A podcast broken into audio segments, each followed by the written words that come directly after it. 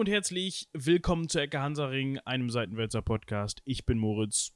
Und ich bin Michael. Und wir haben heute so dermaßen viel Hausmeisterei zu erledigen, dass wir direkt damit anfangen, würde ich sagen, oder? Ich dachte, wir rauchen erstmal eine. Wir rauchen erstmal eine. Was bist du jetzt?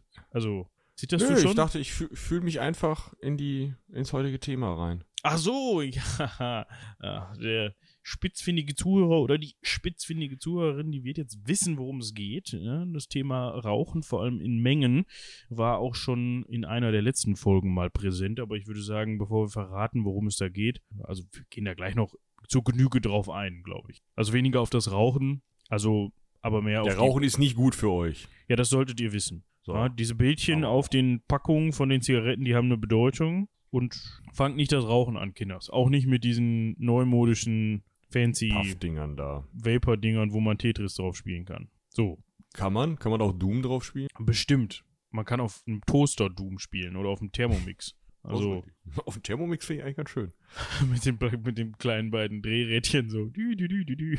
Ja, jetzt haben wir schon wieder Werbung für irgendwen gemacht. Wo wir gerade beim Werbung machen sind, können wir ja endlich mal Werbung für die Firma beziehungsweise das Unternehmen machen, wofür wir eigentlich schon seit ewig Werbung machen. Diesmal aber auch mit Grund.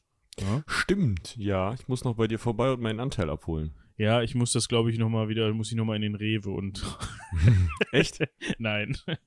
Ich habe dir, ich hab dir die schön die Hälfte übrig gelassen. Von neun Oh. Flaschen habe ich dir die Hälfte übrig gelassen. Sehr Zwinker, gut. Zwinker.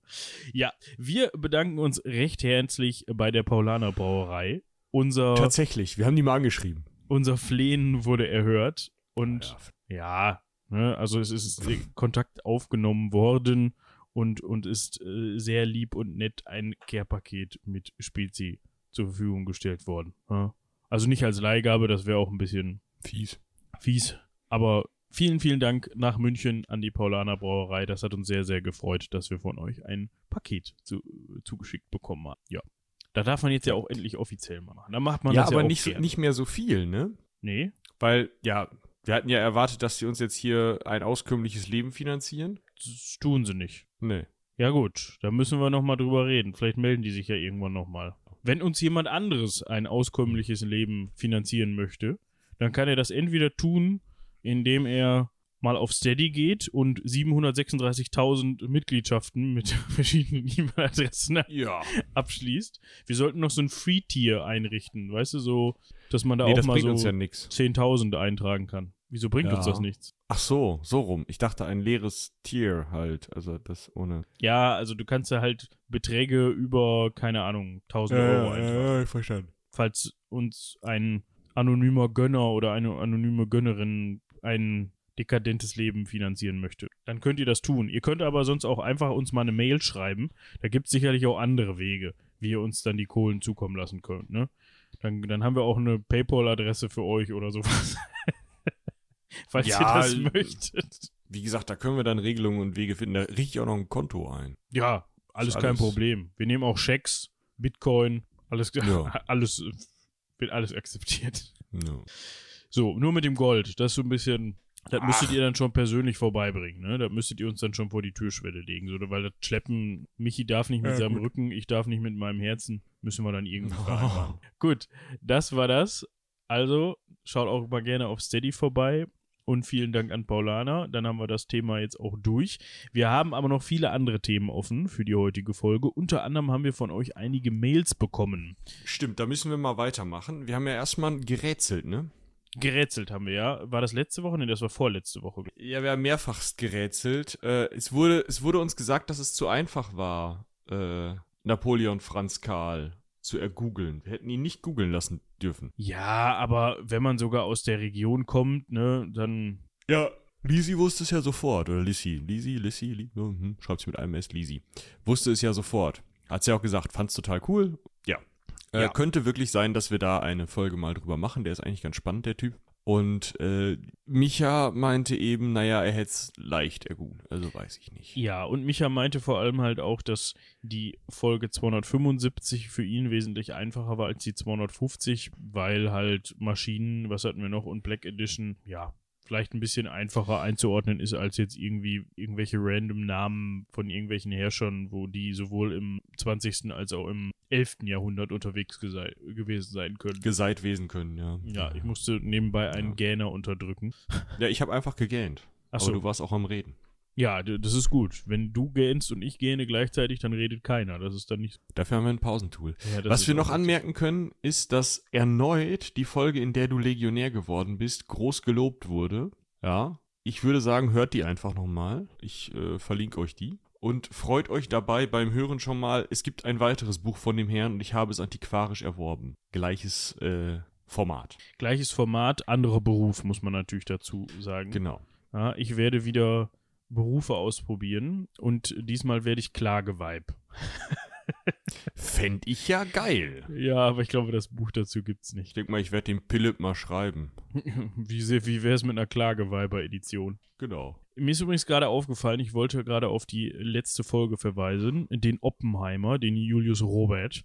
Ich hoffe, das ja. hat euch erreicht und ihr fandet die Folge interessant und habt vielleicht auch den Film dazu gesehen. Manchmal spielt mir WordPress so einen kleinen Streich. Ja? Ich schreibe ja unter die Bilder, wenn die gemeinfrei sind, auch gemeinfrei drunter. Und manchmal mhm. überlegt sich WordPress so, du hast jetzt fünf Buchstaben getippt, das reicht mir, den Rest, den du jetzt tippst, den nehme ich nicht an, weil da so eine Autosave-Funktion drin ist oder so. Ich habe Robin da schon divers mit belästigt und er weiß auch nicht, woran das liegt und ja. Und so steht jetzt einfach unter dem Bild von Julius Robert Oppenheimer gemein. Ja, ist auch okay. Statt gemeinfrei. Guck mal, der ist gemein. Süß. Das werde ich hier nebenbei mal eben ändern. Nicht, dass ihr jetzt hier denkt, der Julius Robert wäre gemein gewesen. Der war vielleicht gemein gefährlich, aber gemein ja, glaube ich. Einmal, nicht. ne? Ja, das stimmt. So. Ansonsten? Das ist gefixt. Und dann haben wir noch so eine kleine Service-Mitteilung, glaube ich, ne?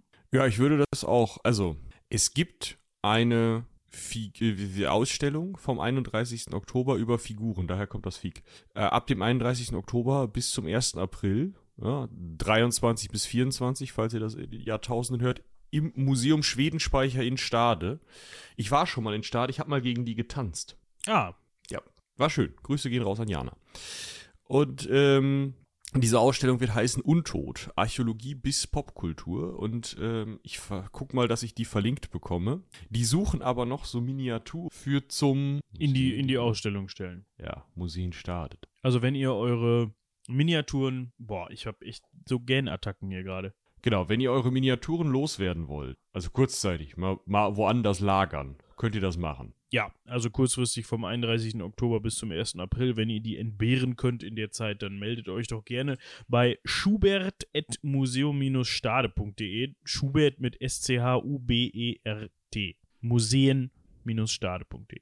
Genau, das ist Julia Schubert, die scheint da verantwortlich zu sein und wir wurden gebeten, da mal was zu sagen. Genau, das haben wir hiermit getan, glaube mhm. Ansonsten kann man noch sagen, euch hat der Rätselspaß generell gefallen. Wir müssen mal gucken, wie wir damit weitermachen. Heute gibt es keins, aber vielleicht bereiten wir für nächste Woche mal wieder eins vor. Ja, du verlangst viel. Ich verlange viel. Ja, ich muss dann wieder in dieses Buch gucken mit den schwierigen Rätseln. Ja, das ist natürlich. Ui, ja. Für nächste Woche hast du ja schon in, ein, in viele Bücher reingeguckt, habe ich gesehen. Oh, das ist richtig. Das ist. Da kommt was auf euch zu. Ja, wir haben ja gesagt, wir haben eine Gästin. Das ist dann die, aber das ist dann noch nicht die Folge. Jetzt muss ich mal gerade überlegen. Doch, das ist die nächste Folge für euch dann. Mhm. Weil diese Folge kommt ja für euch am Montag. Wir haben gerade Freitag, Freit, Freitag, den 18. Genau. Freitag, den 18. August. Und dann kommt die Woche, die nächste Folge die Woche drauf, wie gewohnt. Und das wird die Folge mit der Gästin. Da könnt ihr euch drauf freuen. Dann können wir noch was, noch auf ein Thema eingehen. Das ist ein bisschen random, aber uns als Historiker beschäftigt sowas ja. Ja, wir merken sowas auch über die Haut. Ja, also heute Nacht sind wir beide zeitgleich so äh, schweißgebadet aus dem Schlaf aufge... Wie nennt man das Schreckt. denn? Aufgeschreckt. Wortfindungsstörung und Gähnattacken. Das ist eine richtig gute Kombination für einen Podcast, sage ich euch. Und zwar ist die Stadtmauer von Weißenburg eingestürzt. Nein! Doch. Oh. ich war mir jetzt nicht ich, sicher, ob es kommt oder nicht. Ich habe euch mal von nordbayern.de, keine Ahnung, ob das eine, also sieht wie eine vertrauensvolle Quelle aus, aber ach ja, weiß ich nicht. Also ich glaube, das ist eher so ein regionales Käseblättchen. Eieieiei, wenn jetzt jemand hier von, aus der Redaktion dabei ist, der hat wahrscheinlich gerade den Stachel im Herzen. Richtig so. Ja, weiß ich nicht. Also ganz ehrlich, den Artikel, den ich jetzt hier habe, sind sieben Bilder mit jeweils zwei Zeilen drunter. Ja, das Und das sind schade. immer die gleichen Zeilen. In der Nacht von Donnerstag auf Freitag ist ein Teil der Seeweiermauer in Weißenburg eingestürzt. Aber es sieht heftig aus und man kann mal so ein bisschen die Bauart des Dachstuhls sehen. Ja, genau. Das ist eine historische Stadtmauer, die im Kern von der, oder die die Altstadt zu Teilen noch umschließt. Und der Seeweiher, das ist eben so ein Tümpel, so ein Weiher. Ja, da ist das reingestürzt. Also, ich kann das mal eben zitieren. Warte, ich hoffe, ich finde das wieder. Die Sanierung werde definitiv anspruchsvoll, sagte Oberbürgermeister Jürgen Schröppel bereits 2020. Ja, hat er wohl recht. Und jetzt wird es nicht nur anspruchsvoll, jetzt wird es auch unangenehm und nass. Ne? Ich weiß nicht, ob Ja. man das dann da wieder rausklamüsern will, das Zeug. Muss man ja irgendwie. Ja, das, der ganze Krempel steht unter Denkmalschutz, also die müssen auch noch mal bei. Ist schade. Hätte man sich vielleicht schon mal eher drum kümmern können und nicht seit 2020 oder noch länger da irgendwie sagen können, ja, das ist marode, ne? Ja, müssen wir mal was tun, ne? Ja. Ja, ja, das hält schon. Machen Tut es jetzt nämlich nicht. Gut, das war, waren die neuesten News aus Weißenburg. Das wollten wir euch nicht vorenthalten. Guckt euch mal die Fotos an, das ist ganz interessant. Und wir gehen über zum Thema des Tages. Zum Thema des äh, Tages. Mir ist aufgefallen, dass ich da tatsächlich in der Oppenheimer Folge einen Schreibfehler gemacht habe. Okay. In den Nee, in der, in der episches Duell bis zum Tode Schreibfehler gemacht habe. Ja, ich habe doch tatsächlich das Logo von Zogu ver, äh, verlinkt und ihn Zugo genannt. Zu gut. Und Also- dabei, also man hätte drauf kommen können, dass er das ist, ne? Also so ein Z mit einer Zigarette durch. Ja. Heute soll es. Was denn? Jetzt, wo du sagst, stimmt. Da fehlt noch so ein kleiner Ring oben oder unten an dem, an dem Balken, weißt du? So Ja, dann wäre das Premium. Da wäre Premium, könnte man eigentlich mal ergänzen. Naja, sei es drum. Wir kümmern uns heute um Ahmed oder Ahmed Zogu. Ich würde aber sagen, wir bleichen, wir bleichen. Ich würde aber sagen, wir bleiben heute bei dem Namen Ahmed, weil die deutsche Literatur hat da, glaube ich, Ahmed rausgemacht und eigentlich heißt der Mann Ahmed Zogu, wenn ich das richtig Ja. verstanden habe. Dementsprechend nennen wir ihn auch so. Er ist äh, Baujahr 1895. Ja, also befinden wir uns hier schön. Ich weiß gar nicht, der ist so, so altersmäßig in der Nähe von Oppenheimer, oder? Das können wir mal ganz schnell eben vergleichen. Ja, Ah, ein bisschen, bisschen jünger, oder? 1904, ja, zehn Jahre, zehn Jahre älter als Oppenheimer ist er. Ja, also Zeitgenosse, wenn man so möchte, können sich auf jeden Fall gekannt haben, haben aber Haben es aber wahrscheinlich persönlich nicht. Und bevor wir jetzt mit dem Ahmed äh, bzw. Ahmed direkt durchstarten, muss ich mir noch mal eben was zu trinken. Und Getränk bekommen. Ja, ich bin jetzt um ein Erfrischungsgetränk reicher. Dementsprechend können wir uns jetzt auch ganz entspannt dem lieben Ah- Ahmed, jetzt will ich immer Ahmed sagen, dem lieben Ahmed widmen. Ich glaube, ich möchte weil kurz Ahmed, vorher noch eine Anmerkung machen. ja, In der Zeit, in der du losgegangen bist, um ein Gölerchen zu holen, was ja schon zubereitet war, hat die liebe Lena mir in einer Sammeltasse einen Kaffee vorbeigebracht, der während deiner Abwesenheit zubereitet wurde. Ja, komm, das kann ich mir nicht vorstellen. So lange war ich nicht weg. Das war bestimmt Instant-Kaffee. Nee, das würde ich schmecken. oh, ich habe heute Morgen noch ein schönes Gespräch geführt. Wenn du in einem Trinkgut stehen würdest, also du als du, Ich im Trinkgut. Was ist denn nochmal ein Trinkgut? so, so, so ein Getränkeladen, Okay. Und müsstest Pilz für eine Party besorgen, Ja. was würdest du kaufen? Das kommt drauf an, was ich für ein Budget habe. Ja, alle. Ja, alle. Dann würde ich, glaube ich, Flensburger kaufen, wenn sie das haben. Das flänzt. Ähm, ja, okay, ja, ja, gut. Und wenn du nur die Wahl hättest zwischen, Achtung, das ist jetzt, glaube ich, also da können wir E-Mails zu kriegen, glaube ich. Heineken, Felddienst, Krombacher und Bitburger. Also ich muss ja zu, dazu sagen, ich bin ja kein ausgewiesener Bierexperte. Ne? Also Ja. ich habe ja mal Bier getrunken, aber tue dies schon seit ewigen Zeiten nicht mehr. Ja, bevor da irgendwelche Gerüchte aufkommen. Ich habe einfach irgendwann für mich erkannt, ja, ich bin da sowieso nicht so heiß drauf, also generell auf Alkohol. Und dann habe ich gesagt, kannst du auch gleich weglassen, bevor du dann an so einem Abend ein Bier trinkst, so, ne? Das hat dann nur Äh, Vorteile. Du bist, du bist nicht schwanger, meinst du? Ja, ich bin nicht schwanger und ich hatte auch nie Probleme mit Alkohol, um jetzt mal diesem Gerücht vielleicht vorzubeugen. Ach so. So, und deswegen war ich da jetzt eh nie so der Connoisseur. Ich kann mich noch dran erinnern, dass ich das Flensburger eigentlich ziemlich süffig fand im Vergleich zu vielen anderen Bieren. Herforder mochte ich ganz gerne. Das lag aber auch daran, dass es das bei, äh, dass es irgendwie so das, das Hausbier war quasi. Mhm. Äh, Krombacher fand ich immer ziemlich streng. So Mhm. im Vergleich. Das war mir nicht, das war immer, hatte, hatte so einen sehr bitteren Unterton, den ich, klar, Bier ist immer ein bisschen bitter, aber bei Krombacher fand ich das sehr extrem. Felddienst Mhm. fand ich schon ein bisschen besser. Heineken habe ich nie probiert und Bitburger auch nicht. Ich habe mir aber sagen lassen, Heineken soll eigentlich, ist bei manchen Leuten echt beliebt und ich finde diese fancy grünen Flaschen eigentlich ganz, sehen ganz gut aus. Sieht ganz lecker aus in diesen Flaschen, muss ich sagen. Aber keine Ahnung. Entweder Felddienst oder Heineken. Ah, ja, sehr gut. Also, äh, ich weiß nicht, ich finde Heineken ist mir ein bisschen zu wenig, aber das ist, äh, ne, es ist ja auch immer Pill. Genau. Ich bin ja als Kind an der Felddienstflasche aufgezogen. Also ab 16, ne? nicht, dass da Gerüchte aufkommen. Und ähm, Monaten. Das hast du gesagt. Und ich kann das an dieser Stelle weder dementieren noch bestätigen. Ähm, ja, und äh, deswegen bin ich da natürlich großer Verfechter, aber ich hätte, also, wenn es meine Party ist, würde ich sagen, lol, Felddienst, ist mir egal. Ja.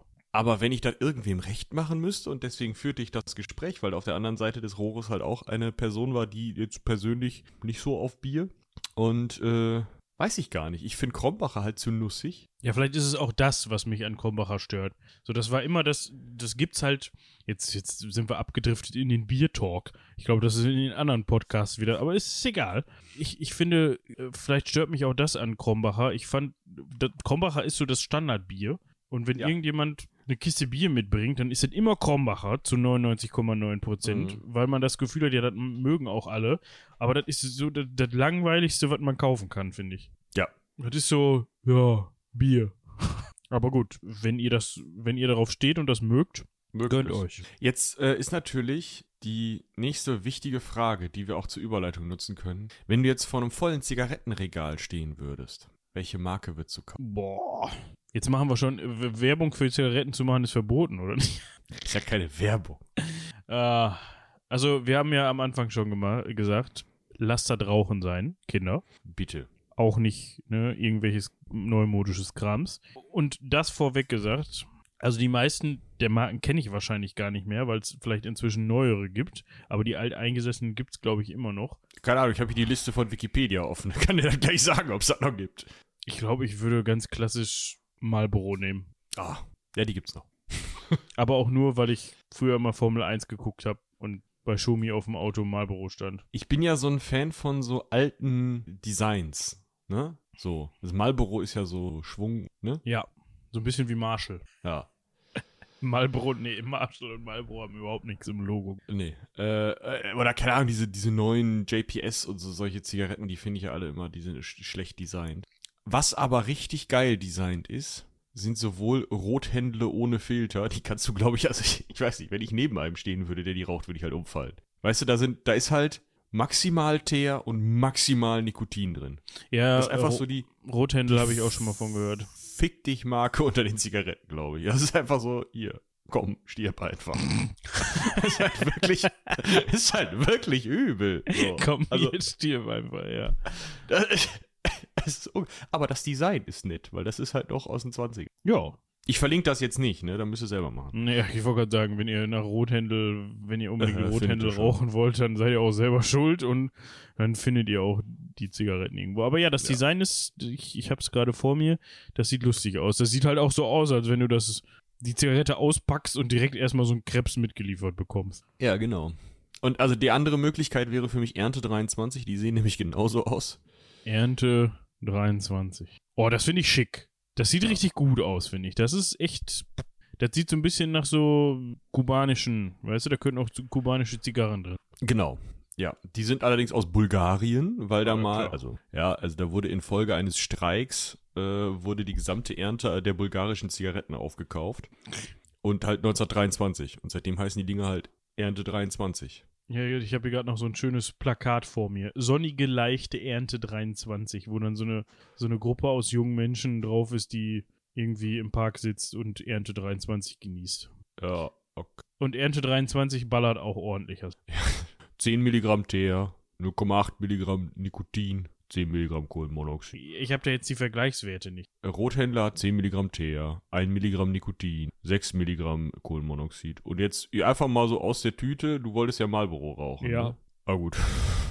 Welche denn? Red, Gold, Silver, White Menthol, Menthol, Gold Advance, Red. Advance, Red. 10 Milligramm Teer, 0,8 Milligramm Nikotin, 10 Milligramm Kohlenmonoxid. Ja, okay, die knallen auch ganz gut. Ist alles das Gleiche irgendwie. Ja, warte mal, wenn man das, wenn man jetzt so eine. Ich habe ja mal an der Tanke gearbeitet. Die Damen haben im. Hieß die Vogue? Doch, der heißen. Ja, die heißen Vogue. NetDoc. Dann, dann machen wir das mit irgendeiner anderen. Was, was machen wir eigentlich? Ja, das weiß ich auch nicht. Wir vergleichen gerade den, den Teer- und Nikotingehalt von Zigarettenmarken. Ja, ja, ja. Ohne dass wir beide Raucher sind und vielleicht haben wir beide einmal in unserem Leben an der Zigarette gezogen. Ja, vielleicht auch dreimal, aber Ja. es schmeckt halt echt nicht. Nee. Also ich finde, es, es, es schmeckt halt so nach nix für mich. Aber dann kommt ja wieder, ja, mit einem Bierchen dazu. Ja, ja, ja. Am Arsch die Räuber. Genau. Ja, äh, ja ich, ich habe gerade mal nachgeguckt. Also Nikotin sind, äh, ist 1 bis 3, äh, der, nee, 10 bis 30, ja, 10 bis 30 Milligramm wohl normal. Also 10 ist wohl der Oberwert für Deutschland. So, die können auch mehr. Also wahrscheinlich, ich weiß nicht, ob es da auch irgendwelche EU-Regularien gibt. Kann ja sein. Ja. Gut. Warum sprechen wir jetzt über Zigaretten? Das haben wir ja auch schon eigentlich lang und breit angeteasert. Der Mann, um den es heute geht, unser lieber Ahmed, das haben wir ja gerade auch schon gesagt, auf den sind wir aufmerksam geworden, weil er in der 275 aufgetaucht ist auf einem Kärtchen und zwar dafür, dass er am Tag 200 Zigaretten geraucht haben soll. Übrigens erst später in seinem Leben, als er im Exil in Griechenland war, hat er damit angefangen. Ja, also er hat wohl er- vorher schon geraucht, aber da dann erst so viel. Ja, weil er halt graue Haare gekriegt hat, wegen, seinem, wegen seiner Ja. Geschichte und so. Aber da gehen Oder wir jetzt drauf Rauchens. ein. Das heißt, wir Ich könnte, äh, ich könnte noch eine, eine, äh, dass wir das auch, also auch räumlich einordnen. Ja. Die drei Länder mit dem höchsten Zigarettenkonsum pro Kopf und Jahr äh, sind Belarus, Nordmazedonien und Albanien. Belarus mit 2911 Zigaretten pro Kopf und Jahr. Das sind durchschnittlich pro Person. Das muss man sich auch mal ausrechnen. 2911 geteilt durch 365. Acht Zigaretten am Tag. Ja. Pro Hälfte Person. nicht- Pro Person. In, also pro Person. Wer, was wird damit reingezählt? Alle Personen, also auch Äh, Säuglinge alle älter und- als 15. Okay, älter als 15, ja. Gut, die, die Grauziffer unter 15 ist also auch noch nicht richtig erforscht, sagen wir mal. Äh, Genau. Was sind das denn für Zahlen? Sind die halbwegs aktuell oder irgendwie aus den 50ern? 2015. Ja gut, so zehn Jahre schon, ja nicht ganz, äh, acht Jahre schon her, aber trotzdem, ja. es würde ich jetzt nur als halbwegs aktuell in unserem Kontext bezeichnen. Genau. Und äh, Nordmazedonien ist ja ein Nachbarland von Albanien. Ja. Und Albanien ist ja das Land, über das wir gleich sprechen. Und die haben es ihrem Chef auch, also ihrem ehemaligen Chef auch gut nachgemacht. Die sind bei sieben Zigaretten pro Kopf und Person am Tag. Die haben da einfach sehr gute Zigaretten. Weiß ich nicht. also, könnte ich auch nicht beurteilen, ehrlicherweise. Wenn mir einer so ein Ding ins Gesicht stecken würde, würde ich halt sagen, ja, danke, nein. Also- ja, ich auch, aber das liegt einfach an der an der Zigarette selbst und nicht an dem Geschmack oder dem, also dem, dem Flavor der jeweiligen Zigarette oder der Marke oder so. Also, falls ihr da Erfahrungen habt, hört auf zu rauchen und schreibt uns danach eine E-Mail, wie es denn so war. Genau. So, und wir wollen ja heute über den albanischen König Zogu sprechen, der mit den 200 Zigaretten. Und dafür wollen wir anfangen, indem wir Albanien nochmal ganz kurz für euch skizzieren. Also mal so kurz, kurz mal einen Grund reinbringen, kurz mal mit euch uns Wo überlegen. ist der Bums Wo überhaupt? ist der Bums überhaupt, ja? Und was machen die da überhaupt und wie viele sind das? Also hier habe ich jetzt gerade noch Weißenburg auf der Karte, aber ich gebe jetzt hier einfach mal Albanien ein und dann findet sich Albanien zwischen Griechenland und Montenegro. Griechenland. Griechenland und Montenegro. Und wenn man jetzt das Ganze ein bisschen verorten möchte, dann weiß man auf jeden Fall, wir befinden uns im Mittelmeer, am Mittelmeer. Das heißt, Albanien hat eine Mittelmeerküste und Albanien aus historischer Sicht auch ganz spannend. Da haben wir vor allem auch drüber gesprochen, häufiger drüber gesprochen in den Venedig-Folgen, ist genau da, wo der Hacke, der Hacke, oder hier, der, der, der, der, der, wie nennt sich das? Absatz. der Absatz des italienischen Schuhes ist. Das heißt, die Meerenge, die in die Adria führt, führt, fü- führt. Ei, Ja, ei, das ei. läuft bei dir. So läuft bei mir, ja. Vielleicht äh, ein Schnäpschen noch. Oder vielleicht sollte ich doch mal eine rauchen. Der Absatz vom italienischen Schuh, der ist direkt gegenüber von der albanischen Küste. Ja, und das war auch da, wo Venedig früher Interesse dran hatte, weil diese Meerenge natürlich im Zweifel nach Venedig geführt hat und auch eben die Adria auf oder zugemacht hat. Und eigentlich liegt Albanien damit also an einem recht schönen Flecken Erde, würde ich sagen. Ne? Wenn ich mir da mal Ja, so Fotos definitiv. angucke, ich glaube, die haben auch richtig geile Strände und das da kann man sich richtig gut ra- äh, gehen lassen. Das liegt auch relativ weit südlich noch. Das heißt, im Zweifel dürfte da auch ziemlich lange, ziemlich schönes Wetter sein. Das heißt, wenn ihr da mal Urlaub machen wollt, habt ihr vielleicht auch sogar schon mal gemacht, dann könnt ihr uns davon berichten. Gerne mal Urlaubserfahrungen aus Albanien an rumlabern.seitenwälzer.de. Die Hauptstadt ist übrigens Tirana. Das hätte ich noch gewusst tatsächlich, aber auch nur wegen diesem schwierigen Lied von Otto, äh, in dem er da äh, verschiedene äh, Despoten und Städte singt. Und da war auch Zogu dabei. Nee, da war äh, sein Nachfolger, Enver Hoxha, dabei. Ah ja, das war der, der es eher mit dem, mit dem, mit den Sowjets hatte, ne? Da kommen wir auch gleich noch drauf zu sprechen. Ah, der Song heißt äh, Dubček. Dubček. Ich Von verlinke euch den eben kurz. Äh, äh, eine Minute kann man auch noch. Ja. So.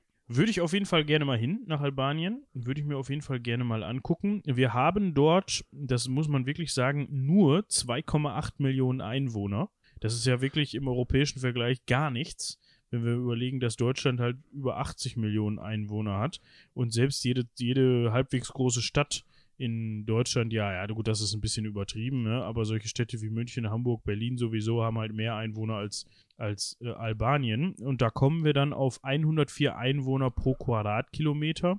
Ich suche gerade noch bei der, also nach einem Flächenvergleich, Nordrhein-Westfalen ist es auch nicht. Vielleicht ist es Hessen. Nord- Nordrhein-Westfalen ist größer als Albanien. Ja, ja. Warte mal. Hessen hat 21.000. Ah, nee, passt auch nicht. Hm, Ja, vielleicht aber dann-. Dann weiß man ungefähr, in welchem Bereich man sich da befindet. Ja, Brandenburg kommt hin. Brandenburg hat 29.654, äh, 16,16 Quadratkilometer und Albanien hat äh, 28.748. Also, ja, wenn er einmal durch Brandenburg fahrt, fühlt sich das. Größentechnisch fühlt sich das dann so an wie Albanien. Es ist e- etwas anders geformt. So, das heißt, wir haben auf jeden Fall ein flächenmäßig kleineres Land und einwohnertechnisch auch gar nicht so großes Land. Also, Brandenburg ist dichter bevölkert, oder? Das weiß ich nicht. Das müsstest du 2,5 Millionen in Brandenburg. 2,8. Nee, tatsächlich ist Albanien dichter bevölkert. Ein bisschen dichter bevölkert. Und aktueller Staatspräsident ist Bayram Begash. Ich hoffe, das spreche ich richtig aus. Da muss man übrigens mal jetzt einen riesengroßen Disclaimer machen. Also französische Namen, Keine Ahnung. arabische Namen, russische Namen. Ist alles noch okay, aber da möchten wir uns überhaupt nicht die Finger dran verbrennen und sagen von vorne weg, diese Namen sind für unsere deutsche Zungen extrem schwierig auszusprechen, vor allem weil du halt auch, glaube ich, einfach entsprechendes Wissen über die Sprache, wie du was aussprichst und betonst, mitbringen musst. Das kannst du nicht einfach so aussprechen, wie, du es als mit, mit deinem deutschen Sprachverständnis liest. Das funktioniert einfach nicht. Ja, und es ist also auch so, dass tatsächlich in unseren Quellen relativ wenig in Lautschrift dann nochmal äh, hinterlegt ist. Ja, deswegen müssen wir es halt irgendwie aussprechen, so wie es geschrieben steht, aber uns ist bewusst, dass das wahrscheinlich alles andere als richtig ist. Also alle, an alle, die der albanischen Sprache mächtig sind und oder aus Albanien kommen oder stammen, es tut uns leid. Wir wissen es einfach nicht besser und wir wollen damit auf keinen Fall irgendwie die Sprache oder die Menschen irgendwie verunglimpfen oder verhohnepen. Wir können es einfach nicht besser. Möchten euch aber trotzdem gerne von der Geschichte erzählen. Ja, und so fangen wir mal an. Und zwar mit unserem guten Ahmed Zogu. Und jetzt könnte man ja auf die Idee kommen, sich zu denken, Der König der Albaner war. ja, wenn der König der Albaner war, dann hat Albanien sicherlich eine ewig lang währende Königstradition, oder? Genau. Und zwar, ähm, wir erinnern uns, Ahmed Sogu, geboren 1895. Die Königstradition beginnt 1928. Ja, und zwar mit ihm. Das ist richtig, ja. Und so können wir vielleicht äh, vorher noch mal eben ganz kurz auf das Königreich Albanien eingehen. Das gesagt- beginnt am 1. September 1928 und endet im Jahr 1944. Genau. Albanien selber gehörte vorher zum Osmanischen Reich. Wir haben ja auch hier häufig schon mal was davon, also vom Osmanischen Reich gehört. Man kann ungefähr sagen, die Dynastie der Osmanen hatte Bestand von 1299 bis 1922, also ziemlich lange. Und zeitweise haben die ja auch in Europa mal ziemlich Rabatz gemacht. Ne? Auch da, ne, die- erst haben sie sich mit den, mit den Byzantinern rumgeprügelt, dann haben sie auch mit den Veneder, Venedern, Venezianern.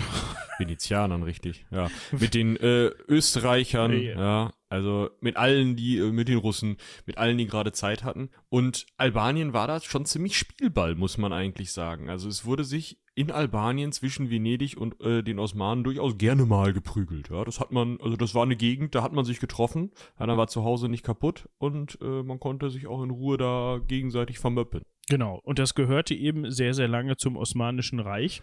Und Bis 1912 tatsächlich genau, nur. Ich erster dachte länger. Balkankrieg. Ja, erster Balkankrieg. Erster Balkankrieg können wir auch irgendwann nochmal gesonderter drauf eingehen. Weiß nicht, ob das eine Folge hergibt, aber für euch einfach nur zum Verständnis hat stattgefunden in den Jahren 1912 und 1913, also vor dem Ersten Weltkrieg. Und ja, im Grunde waren das Kriege der Staaten der Balkan-Halbinsel. Und in diesen Kriegen konnte man sich eben vom, ja, vom Osmanischen Reich lossagen. Die Folge des Krieges generell war einfach, dass das Osmanische Reich seine Grenzen bis zur, zur Grenze der heutigen Türkei verdrängt hat. Ja, also nicht das Osmanische Reich hat seine Grenzen verdrängt, sondern die wurden verdrängt. Das heißt, aus Europa wurde das Osmanische Reich so weit zurückgedrängt, wie man es heute mit der Türkei kennt.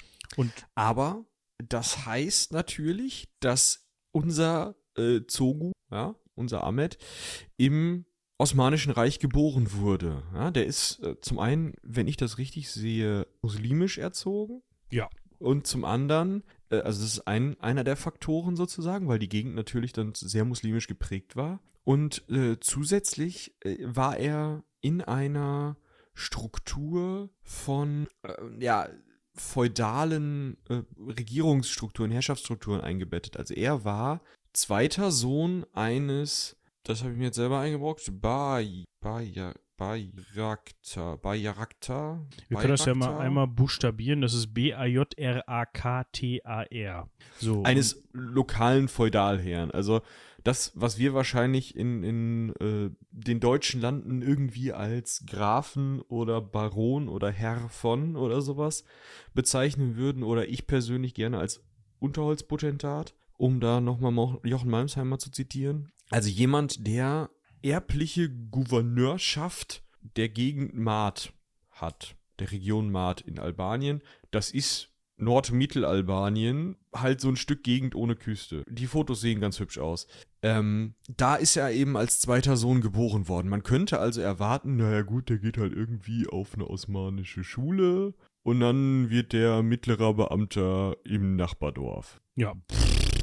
Das ist gar nicht so weit weg von Tirana. Ja, das sind vielleicht so die, die heutigen Grenzen von der Region, vom Kreis Mat oder Mat, sind so, so 20 Kilometer von Tirana, von der Hauptstadt entfernt. Ne? Also, das ist alles in Hauptstadt zu sagen. Und ja, wie gesagt, zu seiner, zu seinen Lebzeiten, äh, zu seiner, zu seiner Jugendzeit ist das Ganze eben noch in osmanischer Hand und das Haus Zogu, also das Haus seines Vaters und dann später auch sein eigenes, hat seit dem 15. Jahrhundert für die osmanischen Sultane eben diese, diese Gouverneure dargestellt, von denen wir diese, diese Bayraktar, so würde ich es tatsächlich aussprechen, aber ihr könnt uns da natürlich gerne korrigieren. Vielleicht ist da ja jemand echt fit in der Aussprache und kann uns da irgendwie sogar im Nachgang nochmal. Wir nehmen auch gerne irgendwie kleine Audioschnipsel oder sowas. Oder vielleicht gibt es auch Genau, eine Quelle, wo, wo, wo sowas gut ausgesprochen kann, ja. wird oder sowas. Wir spielen das gerne äh, ein, ähnlich wie diesen Bundesstaat, den wir nie aussprechen. Genau. So, jetzt haben wir gerade schon gehört, er war gar nicht der Erstgeborene, sondern der Zweitgeborene. Er war aber wohl, so sagt man, von seinem Vater bevorzugt. ne? Also er war schon immer der Lieblingssohn. Er war auch der Sohn, der erste Sohn der zweiten Frau. Ich glaube, das ist auch nochmal spannend. Also wahrscheinlich hat das auch mit der äh, jeweiligen entweder politischen oder persönlichen Stellung der zweiten Frau innerhalb dieses Haushaltes zu tun. Sein Halbbruder Xelal Bey Zogu, so würde ich ihn aussprechen, war eben nur sein Halbbruder. Und er ist dann als kleiner Junge schon nach Istanbul geschickt worden zur Ausbildung, hat dort das Galatasaray-Gymnasium besucht. Ja, also wir erinnern uns noch mal ganz kurz, er ist am 8. Oktober 1895 geboren. Das wird jetzt interessant, weil sein Vater stirbt nämlich 1911. Zu dem Zeitpunkt war er also 16 Jahre alt, wenn ich mich dann nicht verrechnet habe. Da hast du dich nicht verrechnet. Was natürlich heißt, was ich krass finde, dass der Mann mit 16 da die Herrschaft übernommen hat. Der Junge, muss man fast sagen. Weil sein Halbbruder ist halt, der ist halt, pff, ja, war halt in Istanbul ausgebildet worden. Der war äh, vier Jahre älter, aber der war dann irgendwie im Parlament in Albanien, hat halt Staatsanwalt gearbeitet. Ja, Lol. also sein Vater hat halt wohl das irgendwie entschieden, hat gesagt, nö, der Xelal, der bekommt eben nicht die Familien oder das, das Amt des Familienoberhaupts oder der soll nicht die Familie anführen, sondern das macht jetzt hier der Zogu, der, der Ahmed, Entschuldigung. Genau, wir, da müssen wir, vielleicht können wir da jetzt schon kurz einen Exkurs machen. Wir nennen den Mann jetzt die ganze Zeit Sogu, weil der das selber auch wohl geiler fand. Aber der Vorname ist Ahmed. Ja. Und, und der hat dann halt auch gesagt, er ist Zogu der Erste. Und König hat, Sogu der Erste. Ja, und hat sozusagen seinen Namen, seinen Nachnamen zu seinem Titel gemacht. Das, wäre so, als ob jetzt irgendein Plantagenet hingegangen ist und gesagt hat, ich bin Planta Plantagenet, äh, ich habe immer Schwierigkeiten, das auszusprechen, ne? Ja, das äh, würde auch dazu führen, dass sich viele Briten die Zunge verknoten. Ob man das jetzt Plantagenet, also britisch Plantagenet. oder Plantagenet, ich meine, es kommt ja, der Name kommt ja aus dem Französischen, aber wir bleiben mal beim Plantagenet, der Erste oder der Zweite oder sowas aus. Also, aber es war ja Edward oder Charles oder Harry oder was weiß ich. Ja, das, das, genau. Das würde halt äh, bedeuten, wenn sich die äh, britische Adelsfamilie nicht, also die aktuelle, nicht in Windsor umbenannt hätte, womit wir jetzt bei äh, Windsor dem Dritten wären, mit Charles dem Dritten, äh, wären wir noch bei äh, Sachsen, Coburg und Gotha dem, ich weiß nicht, Fünften oder was. Ja, es funktioniert ja nicht. Aber für ihn hat es funktioniert und, der, und Ja. um, um ehrlich zu sein, der Name Zogu ist auch, eignet sich auch mehr als Marke im, in Anführungsstrichen als Ahmed Ist oder auch schon Ahmed. irgendwie geiler, ne? Also, Wenn du sagst Ahmed der Erste, ja, kann auch Aber was mich- Osmane was mich- sein. So. total wundert, sein, sein Sohn und Nachfolger, ne? Ist ja dann nicht Sogu der Zweite, sondern Leka der Erste. Oder Leka, Leka wahrscheinlich. Leka würde ich es aussprechen. Ja. Also, hä? Ja, aber das galt wohl nur für ihn. Anscheinend hat man dann später sich überlegt, nee, wir ändern das mal. Gut, so. Wir sind jetzt so weit, er hat seine Ausbildung in der Türkei, also in Istanbul, genossen im Osmanischen Reich. Sein Vater stirbt 1911, er wird der Nachfolger mit 16 Jahren. Und jetzt ist erstmal Ruhe im Bums, ja? Ja. Drei Jahre lang. Also jetzt wird Albanien unabhängig, er behält aber seine Machtposition äh, 1912.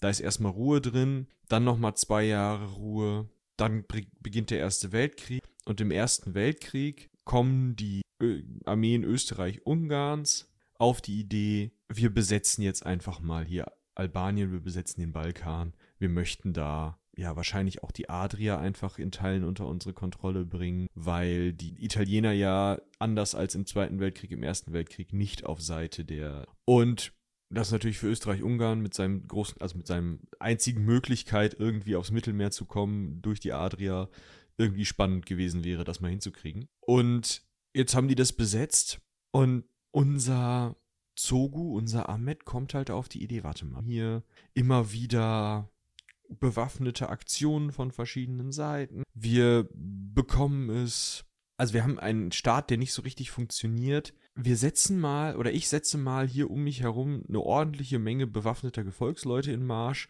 sodass ich dann in der Nationalversammlung des jetzt kommenden Fürstentums Albanien in dieser Unabhängigkeitsbewegung, die natürlich auch dann gegen diese Besatzung durch Österreich-Ungarn geht, möglichst hoch einsteige, weil ich möglichst große Kräfte habe und schon Land kontrolliere und ich versuche einfach möglichst viel Einfluss zu gewinnen. Und anstatt dass die Leute, dass das Österreich-Ungarn, dass die Österreicher jetzt an dieser Stelle sagen, ja gut, dann hauen wir den halt auch noch auf den Kopf kriegerisch, sagen sie, nee, Zogu, wolltest du nicht vielleicht Oberst werden bei uns und deine Leute mit in die Armee? Dann kannst du für uns kämpfen. Genau, ne? also um das nochmal zusammenzufassen, er geht im Grunde eigentlich als lokaler Machthaber, der seine örtlichen Strukturen nutzt, lokal im Sinne von, das ist eben dieser heutige Kreis Maat, und da kann er dann ja halt Bewaffnete organisieren und zusammenbringen, die ihm auch loyal ergeben sind, und äh, so wird er dann da eben vorstellig, und die Österreicher sagen dann halt, ja, eigentlich passt uns das jetzt hier gar nicht, dass hier jetzt so, ein, so eine Unabhängigkeitsbewegung und so ein örtlicher St- Stunk ausbricht und um dich so ein bisschen ruhig zu stellen, geben wir dir, du bist jetzt Oberst. Oberst Zogu, komm, äh, hier kannst du mal so ein paar Leute kommandieren. Das hat er dann wohl, also er hat dann so mehrere kleinere Verbände kommandieren können, hat sich aber als Militär wohl in der, in der Armee der Österreicher nicht besonders gut angestellt, muss man sagen. Also er hat da wenig Erfolge hervorbringen können und ist dann nach Wien geschickt worden und wurde da dann auch bis Kriegsende, also Kriegsende des Ersten Weltkriegs festgehalten. Ich weiß nicht, ob das, ob das wirklich mit militärischen Erfolgen zu tun hat oder einfach damit, dass man die ganze Zeit Angst hatte, okay, der ist militärisch jetzt noch nicht erfolgreich, aber was ist, wenn der einmal militärisch erfolgreich ist, macht er dann wieder seinen Unabhängigkeitsscheiß? Weißt du, dass man Angst vor ihm hatte? Kann ich mir vorstellen. Kann Weil auch sein. den Österreichern ging es ja richtig scheiße im Ersten Weltkrieg. Die haben ja, manche mögen sagen zu Recht und das auch nicht zu Unrecht, ähm, ordentlich auf den Sack bekommen. Und auch dort. Ja, und wenn jetzt da einer erfolgreich ist und dann auf einmal Teile der eigenen Truppen, die da irgendwie mühsam die Grenze festhalten, sich umdrehen und sagen, nö, wir machen hier in der Mitte zwischen den Fronten mal einen eigenen Staat auf, es klingelt, ähm, dann wird's auch problematisch. Ja, das kann sein. Es klingelte dann auch irgendwann im Ersten Weltkrieg und zwar Ende des Ersten Weltkriegs klingelte es. Es hat dann aber noch zwei Jahre gedauert, bis man, also es hat auch noch ein bisschen länger gedauert, aber zwei Jahre später nach Ende des Ersten Weltkrieges, also 1920, kam es zum Kongress von Luschna. Und Luschna ist ein Städtchen in Albanien und dort hat man eben einen Kongress abgehalten, der dazu beitragen sollte, Albanien jetzt endlich mal unabhängig zu machen. Ja, also man war halt vorher äh, osmanisch, dann war man irgend so ein Herzogtum. Äh, Fürstentum. Fü- Fürstentum, Entschuldigung, Fürstentum Albanien. Aber irgendwie haben dann da auch die Österreich-Ungarer, äh, Un Un Ungarer, ja, Österreicher. die Österreicher mit, mit, mitgemischt irgendwie und das war also eigentlich auch unter deren Fuchtel und so möchte man im Grunde auch, ja, endlich auch mal ein unabhängiges Albanien haben. Und wer darf natürlich dann bei diesem Kongress nicht fehlen? Unser lieber Ahmed. Ja, der ist dann mal hingegangen, hat sich initiativ beworben, ja, auf den einen oder anderen Posten und ist tatsächlich mit 25 Jahren erstmal Innenminister geworden. Ich kann mir vorstellen, ich möchte ihm das nicht unterstellen, ich kann mir vorstellen, dass möglicherweise zu dieser Position beigetragen hat, dass er immer noch seine bewaffneten Nasen da in seinem Heimatdorf steht, also seine Heimatgegend da stehen hatte. Und jetzt war Innenminister in der Gegend, war wohl der bessere Job, weil, also Ministerpräsident war scheiße. Äh, sagen wir mal so, du warst nicht lange Ministerpräsident. Genau, also 1922 hatten die schon sechs Ministerpräsidenten verschließen, als Ende äh, 1926 Zogu dann zum Ministerpräsidenten gewählt wurde. Ob das jetzt eine, eine, eine ähm, Rechtmäßige Wahl? ja, war oder ob der einfach gesagt hat, komm, ich mach das wohl noch. Äh, pff, weiß ich nicht. Aber auf jeden Fall hatte, also war das Problem, es wurde halt immer mal wieder neu gewählt oder mal irgendwie ein Misstrauensvotum gemacht. Manche wurden auch einfach erschossen. Und äh, dann brauchte man halt immer mal neue Ministerpräsidenten. Und Zogu war halt einer von diesen neuen Ministerpräsidenten, der äh, sich tatsächlich relativ lange im Amt halten konnte, obwohl er im Februar 1923 erstmal angeschossen wurde. Im Parlament, versteht sich. Genau. Und dann mh, hatte man halt, hatte man, hat er wohl gesagt, ja gut, angeschossen werden ist nicht so geil, komm, äh, Schwiegervater, willst du nicht Ministerpräsident machen? Und äh, ja, dann hat der Schwiegervater noch mal ein Jahr lang Ministerpräsident gemacht, scheinbar unter den gleichen Machtverhältnissen. Ähm, dann ist die, Op hat die Opposition einen bewaffneten Aufstand gestartet. Zogu musste erstmal fliehen ins Nachbarland, nach, ins Königreich der Serben, Kroaten und Slowenen, also Königreich Ju Jugoslawien. Und jemand anders wurde Ministerpräsident. Im Dezember 24 kommt Zogu aber schon wieder zurück und führt die jetzt Opposition an, also seine Leute wieder. Hat aber in der Zeit in Jugoslawien vielleicht ein oder zwei Leute mal gefragt, ob sie nicht unverbindlich mit ihrem Gewehr mit über die Grenze kommen möchten. das wurde bejaht. Ne? Und zwar wurde das bejaht, das finde ich irgendwie ganz interessant, weil er den Jugoslawen ein kleines Stück albanisches Land versprochen habe. Hat, nicht nur habe, sondern hat. Und zwar geht es da um das Um ein Kloster Sveti Naum Ja. oder Shen Naum auf Albanisch. Das befindet sich am Uritsee. Wir können ja mal eben nachgucken, wo das ist. Das war nämlich quasi der Pfand, oder nicht nur der Pfand, das war die Bezahlung dafür, dass die, dass die Jugoslawen ihm eben geholfen haben. Das liegt heute in Nordmazedonien. Also ist auch wieder spannend. Der Uritsee ist eben relativ groß, ne? wenn man da so sie, sich die Karte mal anguckt. Also Nordmazedonien ist eben östlich von Albanien, hat eine relativ große Grenze, eine große gemeinsame Grenze mit Albanien. Im Süden beginnt dann Griechenland und ja, Albanien ist dann eben im Westen von Nordmazedonien und der Fluss ist quasi, nicht der Fluss, Entschuldigung, der See hat quasi durchgehend eine Grenze. Das heißt, durch den See geht die Landesgrenze und das, dieses Kloster, um das es geht, befindet sich eben ganz, ganz knapp auf der nordmazedonischen Seite. Aber auch wirklich nur 700 Meter oder sowas von der Grenze entfernt. Zu dem Zeitpunkt eben dann Jugoslawien. Genau. So. So, und durch diese, durch die Unterstützung der Jugoslawen verfügte Zogu zu dem Zeitpunkt eben über die größte Armee im Land oder um die, über die St äh, Streit, die stärkste Streitkraft. Jetzt hat er ja gemerkt, Ministerpräsident ist ein Scheißjob. Wird mal angeschossen, kann man eigentlich lassen. Andere Leute hätten jetzt gesagt, gut, dann mach ihn halt nicht. Er hat gesagt, ja gut, wir müssen einfach das Amt ändern. Dann wird man auch nicht mehr so viel angeschossen. Genau, die, weil die wollen ja immer nur Ministerpräsidenten erschießen. Genau. Welches Land hier auf der Erde hat denn keinen Ministerpräsidenten? Lass uns mal kurz überlegen, gucken wir mal ein bisschen um, fangen wir bei dem größten an, Russland, nee, doch. Das sind ja mittlerweile die Sowjets, die haben einen Ministerpräsidenten, aha, gucken wir mal ein bisschen kleiner. Ah, hier, ah, guck mal, USA, die haben einen Präsidenten, keinen Ministerpräsidenten, ist ein super Amt. Nö, also ich würde sagen, wir machen das genau so, ja, also ähm, wir machen hier zwei äh, Parlamentskammern, ich werde Präsident, aber diese Idee aus den USA mit den zwei Parteien, ne? Das ist schon scheiße, oder? Ja, das, das, das ist keiner. Und außerdem ist das total clever, weil dann fra fragen die ganzen gedungenen Meuchelmörder im Parlament immer nach, wo ist denn der Ministerpräsident? Und dann sagen die alle, "Wir- wir- haben wir nicht. Und dann sind die so, hä? Okay, ja. Ja, dann Nee, gut, ich dann wieder. nicht. Ja, genau.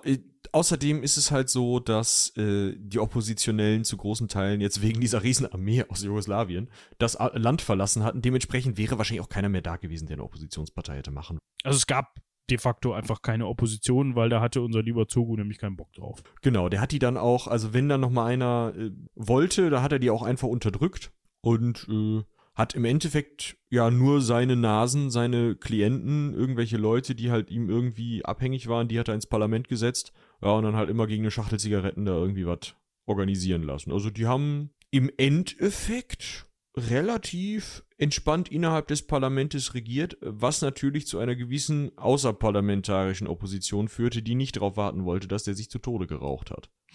Das ist richtig.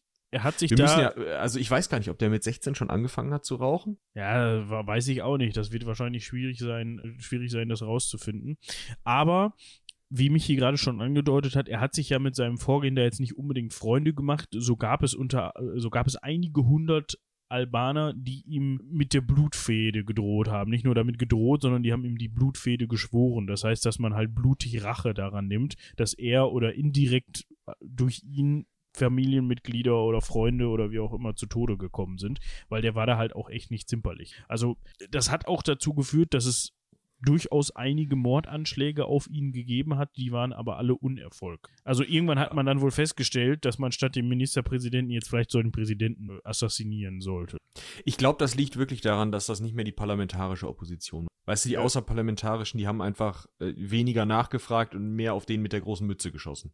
Ja, die, die haben, die, die kümmern sich weniger um diese Parlamentsstrukturen, meinst du? Genau, ja, ja, denke ich auch. Das dauert nicht so lange, bis die ad sich adaptieren. Genau. Ich glaube halt äh, tatsächlich, dass äh, vielleicht hat auch in dem Zeitraum irgendeiner von den von den Leuten, die ihn umbringen wollten, einfach langfristig geplant und die Zigaretten angeboten. Da, das ist richtig. Das kann sein. So. Nur war das damals noch gar nicht klar. Das ist, das noch, das ist noch vor den Zeiten, als mein Arzt empfiehlt HB irgendwie ein Ding war für die Lunge zur Stärkung.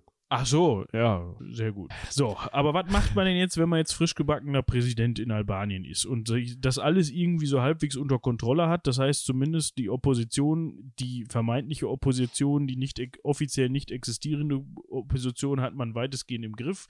Das heißt, Vielleicht noch mal eben für die schlechte Laune heute, ne? Das Arschloch war 29, als er Präsident geworden ist. ja, Hallo? ja, kann ich noch schaffen. Ja, bitte. Viel Spaß. Guckst du mal, ob du ein paar Jugoslawen findest. Was? Ich meine, ich Versprichst den Kloster Andex und dann geht das. Kloster an. so wird das gemacht in Jugoslawien.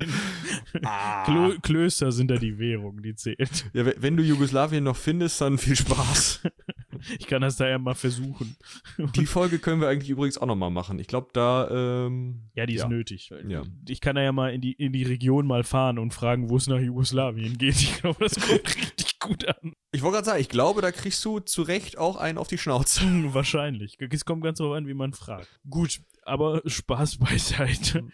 Wir gucken, was Zogu macht. Und zwar möchte er natürlich irgendwie das Gefühl einer albanischen Nation in den Albanern und Albanerinnen wecken. Und Das ist ein Problem, weil im Moment ist es so, dass die Leute alle irgendwie ihrem lokalen Bey oder ihrem lokalen Fürsten, so wie halt die Leute aus Marzogu verpflichtet sind, halt ihrem jeweiligen gerade Feudalherren da äh, verpflichtet sind und das auch egal, ob jetzt äh, unter diesen Ministerpräsidentenämtern da vielleicht irgendwie mal gewählte Gouverneure eingesetzt worden sind oder nicht, völlig Wurst. Die rennen alle immer noch zu ihrem Fürsten und sagen, ey, pass mal auf, so und so kannst du mal was machen. Und dementsprechend sitzt Sogu da halt schon ziemlich zwischen den Stühlen von wegen Modernisierung. Genau. Und jetzt hat er halt ein Problem. Das Land ist zu dem Zeitpunkt wirtschaftlich nicht besonders stark und traditionell gesehen auch noch ein bisschen rückwärts gewandt. Also, ne, das sage ich jetzt nicht aus meiner Sicht und möchte das damit irgendwie bewerten, sondern aus Zogus Sicht. Das heißt, das widerspricht alles irgendwie diesem Nationalgedanken und, und andersrum hat er eben auch nicht so die finanziellen Möglichkeiten. Und jetzt könnte er natürlich wieder bei Jugoslawien klopfen gehen, möchte das aber eigentlich nicht, weil die äh, verfolgen auch dann manchmal eher konträre Interessen und so wendet er sich tatsächlich an das damalige Italien, das und zu dem Zeitpunkt von Diktator Ben Benito Mussolini geführt wird, aber auch noch einen eingesetzten oder einen offiziellen König hat, nämlich Victor Emanuel III. Und Genau. Also ne, Mussolini hatte die ursprüngliche Regierung weggeputscht und äh, den König aber als König dagelassen, weil das natürlich dann besser aussieht. Über Mussolini können wir auch mal eine Folge machen, aber Ja. es ist das faschistische Italien unter Mussolini, das könnte man erstmal sagen. Und Zogu denkt sich, oh Leute, ich muss ein Militär aufbauen, ich muss hier ein paar Straßen bauen und äh, überhaupt mal so ein bisschen Verwaltung auch, ne, weil es ist halt alles noch irgendwie so in Fürsteneien geteilt. Benito, hast du mal Kohle? Und Benito sagt ja sicherlich, äh, wir hätten aber ganz gerne Einfluss im Gegenzug. Auch nicht nur so ein bisschen, sondern, also, ne, ist ja auch schön, dann haben wir die Adria schon mal dicht. Ne, ihr seid da gegenüber. Genau. Was der erste Tirana-Pakt, so nannte sich das nämlich, beinhaltet, der wurde am 27. November 1926 unterzeichnet. Der wird festgesetzt auf eine Dauer von fünf Jahren und nennt sich Freundschaft und Sicherheitspakt. Der vereinbart unter anderem, dass beide Parteien, also beide Länder, keine eigenmächtigen Verträge mit Drittstaaten schließen können oder sollen, wenn dies den Interessen des Partners ja, zuwider ist. Ne? Das heißt, wenn das den, nicht den Interessen des Partners äh, widerspricht. Und das richtet sich natürlich auch gegen Jugoslawien. Also gegen das Königreich Jugoslawien muss man ganz klar so sehen, dass man sagt, okay, wir möchten, stellen uns jetzt gemeinsam unter anderem auch gegen Jugoslawien. In der Realität muss man dazu leider, was heißt leider sagen, muss man anmerken, band das eigentlich nur die albanische Seite. Ja, also die Italiener haben sich da eigentlich einen Feuchten drum gekehrt, ob die jetzt, die sind jetzt nicht zu Zogo gegangen und haben nachgefragt, ob sie mit anderen Ländern irgendwelche Vereinbarungen treffen dürfen. Das war eigentlich nur recht einseitig. Was auch Man einseitig war, Vielleicht auch sagen, Italien hatte zu dem Zeitpunkt ungefähr 43 Millionen Einwohner.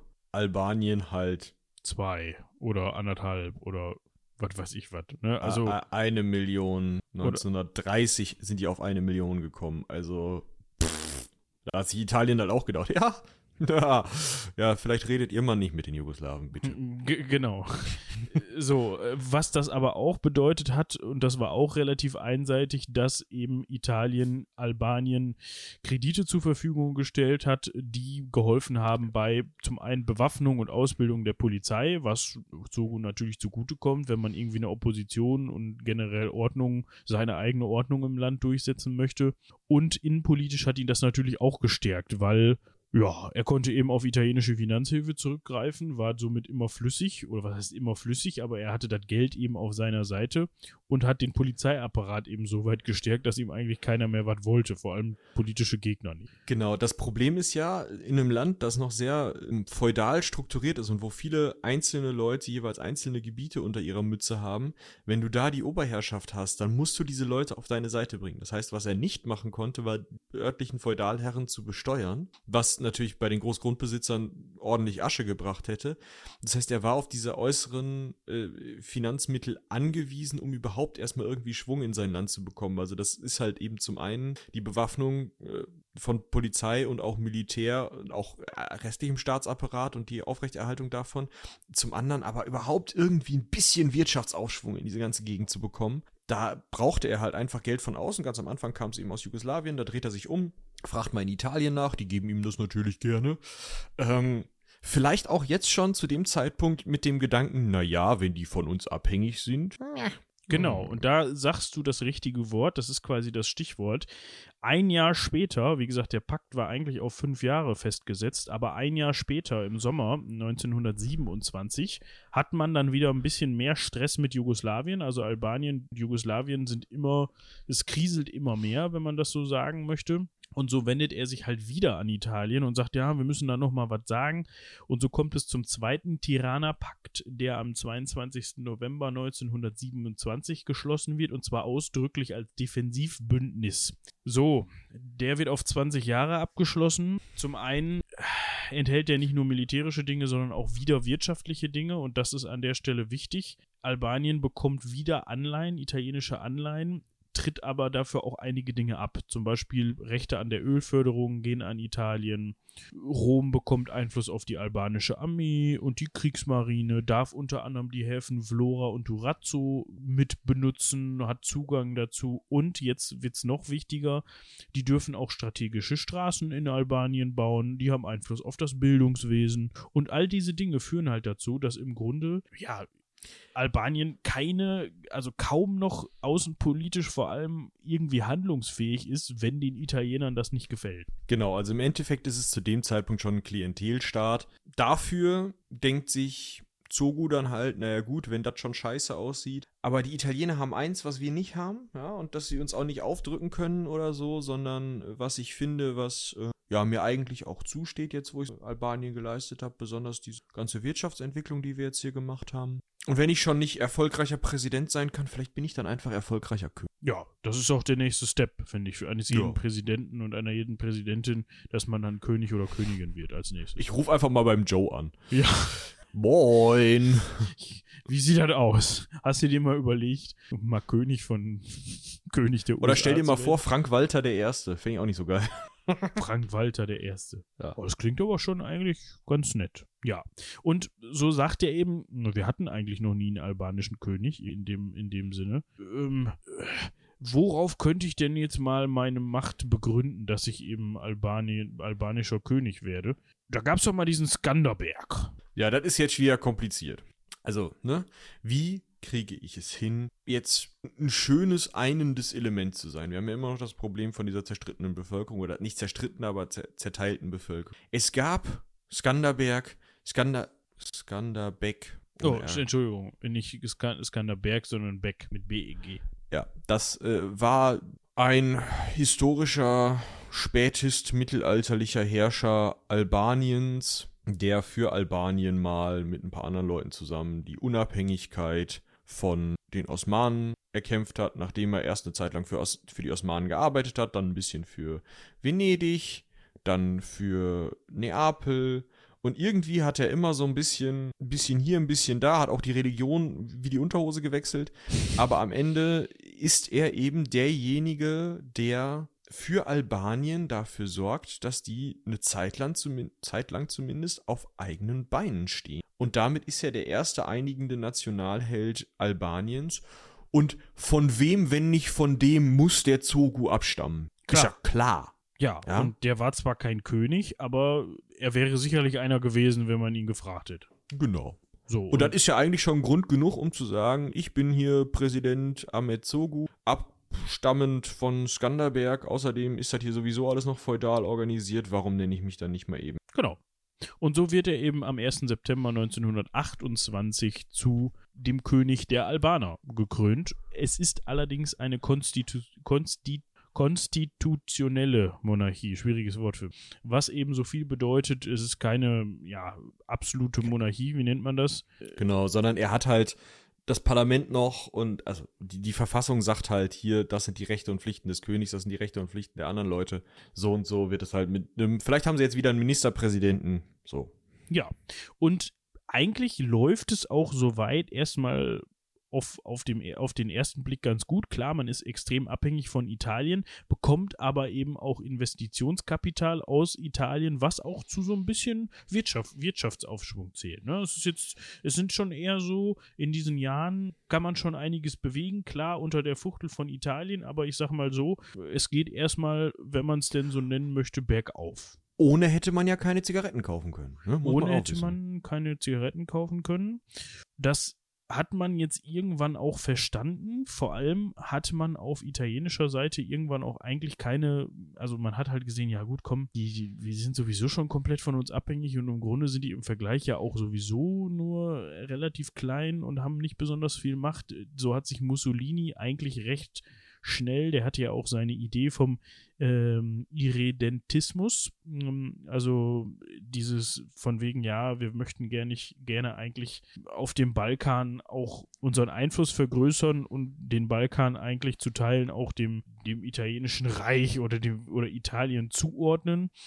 Und so hatte man eigentlich eh auf Seiten Mussolinis schon länger den Plan kommen wir können auch eigentlich mal rübergehen, oder? Dann können wir das auch eigentlich gleich komplett italienisch machen. Lohnt sich ja auch gar nicht, da dieses, Itali dieses Albanische. Und Zogu kriegt das natürlich mit, versucht, sich dann auch aus dieser Abhängigkeit zu Italien wieder rauszumanövrieren, was natürlich in Westeuropa auf wenig Unterstützung. Naja, weißt du, also warum natürlich, ne? Also du hast halt die Faschisten in Italien. Wir sind noch nicht so weit, dass in, äh, in der Weimarer Republik zu dem Zeitpunkt schon ähm, ja, die Faschisten eben übernommen haben, dass die Nazis übernommen haben. Das heißt, du hast im Endeffekt mit der Weimarer Republik so einen halbwegs demokratischen Staat, oder eigentlich einen demokratischen Staat. Du hast äh, Frankreich zum Beispiel, da hätte man ja durchaus sagen können, Albanien, ja, das ist interessant, wir wollen den äh, Italienern mal so ein bisschen vor Schienbein treten. Lass uns doch mal die Albaner immer mehr finanzieren, sodass die Italiener sich wieder zurückziehen müssen, einflussmäßig.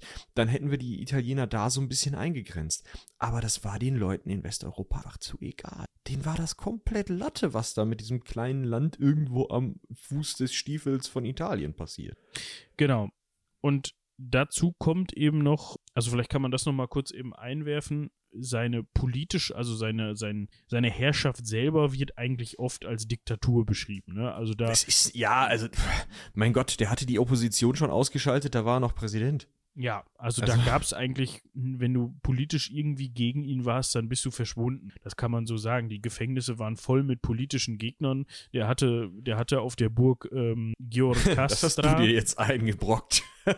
Giro Castra, würde ich es aussprechen. Ja, so ein Gefängnis eingerichtet oder so Kerker und dort wurde halt ja, alles eingesperrt, was nicht bei Nied- und Nagelfest war und was mal irgendwas gegen ihn gesagt hat.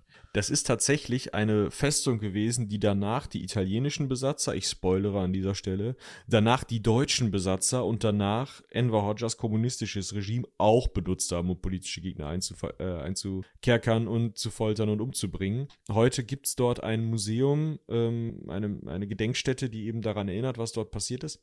Aber ähm, ja, das war halt einer der Orte äh, der Repression dieser Diktatur. Also man muss ganz klar sagen, der Typ hat im Endeffekt sein Land zu großen Teilen an, als allererstes hat er wirklich Land, also ein Kloster an Jugoslawien verkauft, um überhaupt an die Macht zu kommen, nachdem er auf dem in Anführungsstrichen normalen politischen Weg von halb Gewalt und halb gewählt es irgendwie nicht hinbekommen hat, sich durchzusetzen. Hat er also Land an Jugoslawien verkauft und sich äh, mit Hilfe von jugoslawischen äh, Kräften an die Macht geputscht.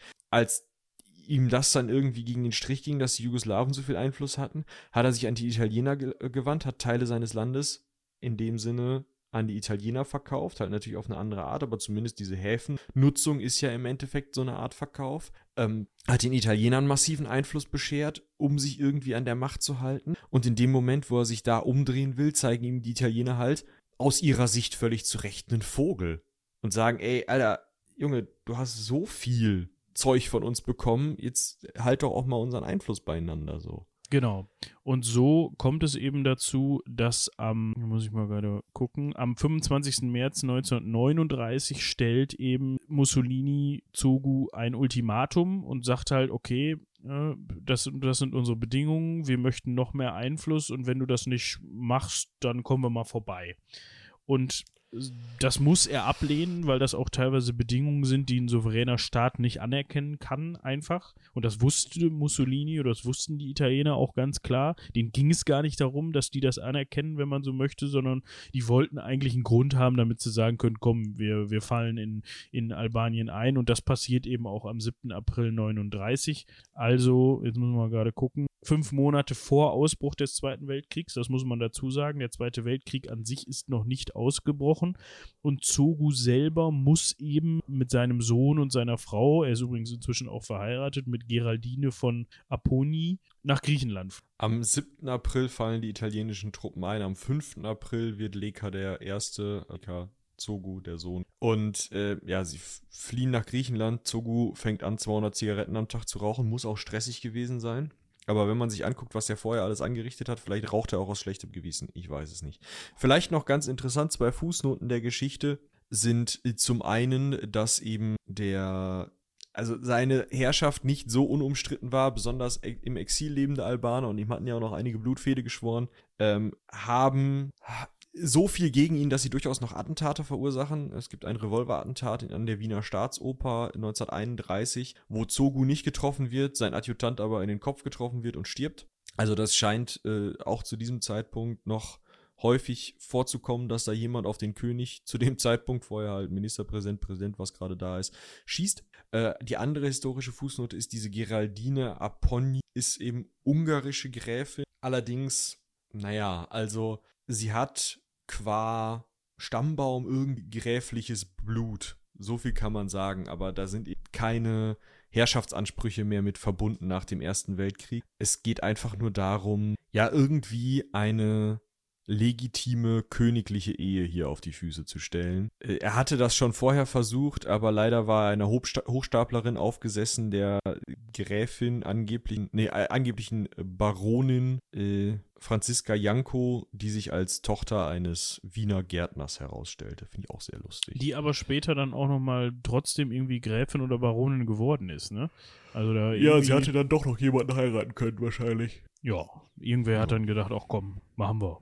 So, jetzt sitzt Zogu eben in Griechenland im Exil, wenn man so möchte, weil ihm auch nichts anderes übrig bleibt zu dem Zeitpunkt. Die Italiener machen Albanien zum italienischen Protektorat, also nichts mehr ne, mit mit nichts mit Zogu. Victor Emanuel kann da auch nochmal übernehmen. Das sind ja auch nur zwei Unterschriften mehr am Tag. genau, der König, der wird eben, der neue König ist eben Victor Emanuel, den kennen wir ja schon. Und man bekommt eben, also es ist nicht so, dass die jetzt einfach sagen, hier, das ist jetzt Italien, sondern das bleibt eben ein italienisches Protektorat und die Regierung, die dort installiert wird, die faschistische Regierung, muss man dazu sagen, findet statt ebenfalls unter einem Albaner. Ähm, entschuldigt, dass ich den Namen butchere, aber ich würde es Chefket äh, Velazzi, Verlazzi aussprechen.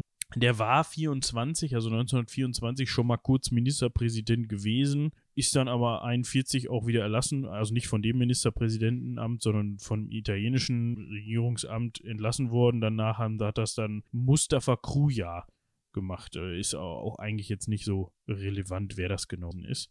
Am 28. Oktober 1940 versuchen die Italiener dann auch nochmal Griechenland zu überfallen. Das funktioniert nicht ganz so gut, denn die werden wieder zurückgedrängt, die Italiener. 43 wird mit den alliierten Truppen der Waffenstillstand von Cassibile geschlossen und 19, ähm, jetzt muss ich mal gerade gucken. Genau, das war zeitgleich besetzt eben Deutschland, Albanien bis November 1944. Ja, also die Italiener treffen eben, machen eben einen Waffenstillstand mit den Alliierten und zu dem gleich, zur gleichen Zeit fällt Deutschland in äh, Albanien ein und besetzt es. Also keine guten Zeiten für Albanien. Auf der einen Seite haben wir also, nachdem man sich, man könnte das ja alles nochmal zusammenfassen. Erst osmanische Oberherrschaft ist nicht mehr vorhanden, dann ist man irgendwie so mehr oder weniger unabhängig. Dann kommen die Österreicher, sagen so, jetzt haben wir den Hut auf. Die sind nach dem Ersten Weltkrieg dann weg vom Fenster in Albanien. Dann hat man irgendwie eine halbwegs eigenständige Regierung. Dann kommt Zogu und sagt, so, jetzt bin ich König, steigt mit den Italienern ins Bett. Die können irgendwann nicht mehr, nach, also die überfallen Albanien und machen daraus ein italienisches Protektorat die können irgendwann nicht mehr. Dann quasi Hand in Hand kommen die Deutschen, also wenn man so möchte, übergeben die, Ital äh, die Italiener den Deutschen ja quasi direkt so hier, äh, wir sind hier, ist gerade unpässlich, ihr könnt übernehmen. Und jetzt hast du die da sitzen. Genau, dann hast du die Deutschen da sitzen. So, wir können ja jetzt eben noch die Geschichte Albaniens zu Ende machen, weil Zogo hat damit nichts mehr zu tun. Ähm, was nämlich jetzt passiert ist, dass äh, noch 1944 eine Partisanenbewegung unter anderem unter Enver Hoxha ähm, ein kommunistisches Regime installiert und im November 1944 Tirana erobert und dort eben, ja, also 29. November 1944 verlassen die letzten Wehrmachtstruppen der Deutschen Albanien und äh, dann regiert im Endeffekt Enver Hoxha schon und macht dann am 11. Januar 1946 aus Albanien die Sozialistische Volksrepublik äh, Albanien und hat dann eben bis 1985 dort die Mütze auf und dann erst 1991 im ja gibt es eine einen Sturz und äh, eine ein Regierungswechsel wieder also das ist die länger funktionierende Diktatur Hodja ist tatsächlich von 44 bis 85 Staatschef in verschiedenen Albaniens. Das Interessanteste daran ist tatsächlich, glaube ich, dass er einen Tabakladen in Tirana betrieben hat, bei dem Zogu vielleicht sogar mal ein. Ja, bestimmt. Sehr, sehr gut möglich. Wie geht's mit Zogu jetzt weiter? Ja, der sitzt in Griechenland, nicht nur in Griechenland, denn er verbringt auch mit seiner Zeit, mit seiner Familie Zeit in Großbritannien und Ägypten und später dann auch noch in Frankreich, also genauer gesagt in Paris. Er macht immer wieder deutlich, dass er eigentlich ja rechtmäßiges Staatsoberhaupt Albaniens sei. Also es ist jetzt nicht so, dass er sagt, hier komm, ist mir alles scheißegal, ich bin hier im Exil, hab genug Kohle und äh, läuft, sondern er möchte eigentlich schon gerne zurück. Unter den Kommunisten nach dem Zweiten Weltkrieg gibt es da wenig Chancen. Ne? Also es ist eigentlich. Ja, er versucht es halt auch nicht mehr so richtig ab Januar 46. Da sagt er halt, nee, ich bin jetzt nicht mehr König, sondern ich habe nur noch einen Thronanspruch. Genau. Genau. Wie das dann zusammenläuft, weiß ich auch nicht, was einem das jetzt bringt, dass man sagt, ja, ich, ich verzichte auf mein Amt, mal auf meinen Anspruch aber nicht. Das ist so ein bisschen so, ja, okay, dann halt nicht. Aber ich könnte, wenn ich wollte. Weißt du, so ungefähr. Und so stirbt er dann eben 1961 in Paris an Magenkrebs. Das könnte. Da hat er ja fast noch Glück gehabt, ne? Ist kein Lungenkrebs. Ist kein Lungenkrebs, aber es könnte vielleicht auch mit seiner, so, ja. mit seinem Rauchen zu tun haben. Er ist zu dem Zeitpunkt 66 Jahre alt. Er hat jetzt ja einen Sohn, einen einzigen, Leka, Leka Zugu. Äh, tatsächlich keine weiteren Vornamen. Leka der Erste der dann halt einfach diesen, diesen Thronanspruch weiter aufrechterhält, auch nochmal versucht, vielleicht mal ein Revolutionchen äh, anzustoßen in Albanien, klappt nicht. Und nach 1991 gibt es dann tatsächlich äh, immer wieder Ideen, oh, können wir nicht vielleicht wieder hier mal. Und sie setzen es durch, dass 1997 ein Referendum abgehalten wird, in dem gefragt wird, ob Leka Zogu nicht vielleicht neuer König, also den, sein Königsamt wieder äh, bekommen soll. Und tatsächlich wird das abgelehnt. Trotzdem ist die Monarchie jetzt nicht schlecht gelitten in Albanien mittlerweile. Also Lekas Sohn Leka, ähm, Leka Anwar Zok Reza Badu Sogu. Ähm, da ist unter anderem, vielleicht habt ihr das gehört, der Vorname Reza drin, der äh, Vorname des Schahs von Persien, also des äh, Herrschers in, im Iran vor der Islamischen Revolution. Und Bauduin ist der, oder Baudewein im Niederländischen oder Balduin im Deutschen ist, äh, kommt vom äh, belgischen Königshaus. Also da hat man wirklich dann versucht, im Namen dieses weiteren Sohnes eben noch irgendwie diesen Anspruch weiter aufrechtzuerhalten. Der lebt tatsächlich in Albanien, ist da in Regierungsämtern beschäftigt und hält unter anderem auf einer echt formidablen Website, die ich euch äh, verlinken werde, immer noch diese royale Tradition aufrecht und äh, ja, hat sozusagen immer noch den Anspruch, hält sich aber auch daran, dass dieses Referendum abgehalten wurde und die gesagt haben, brauchen wir nicht. Ja, also das muss man wirklich dazu sagen. Nach diesem Referendum war dann auch eben Schluss mit irgendwelchen Bemühungen oder so. Man hat dann halt gesagt, ja, Leute, ihr wisst ja, eigentlich haben wir den Anspruch und wir sind eigentlich hier die, die Royal Family, aber wir wollen euch da nur noch mal dran erinnern, das war es dann auch. Genau. Also jederzeit gerne, ne? Also wenn ihr, wenn ihr einen König braucht, ich wäre da.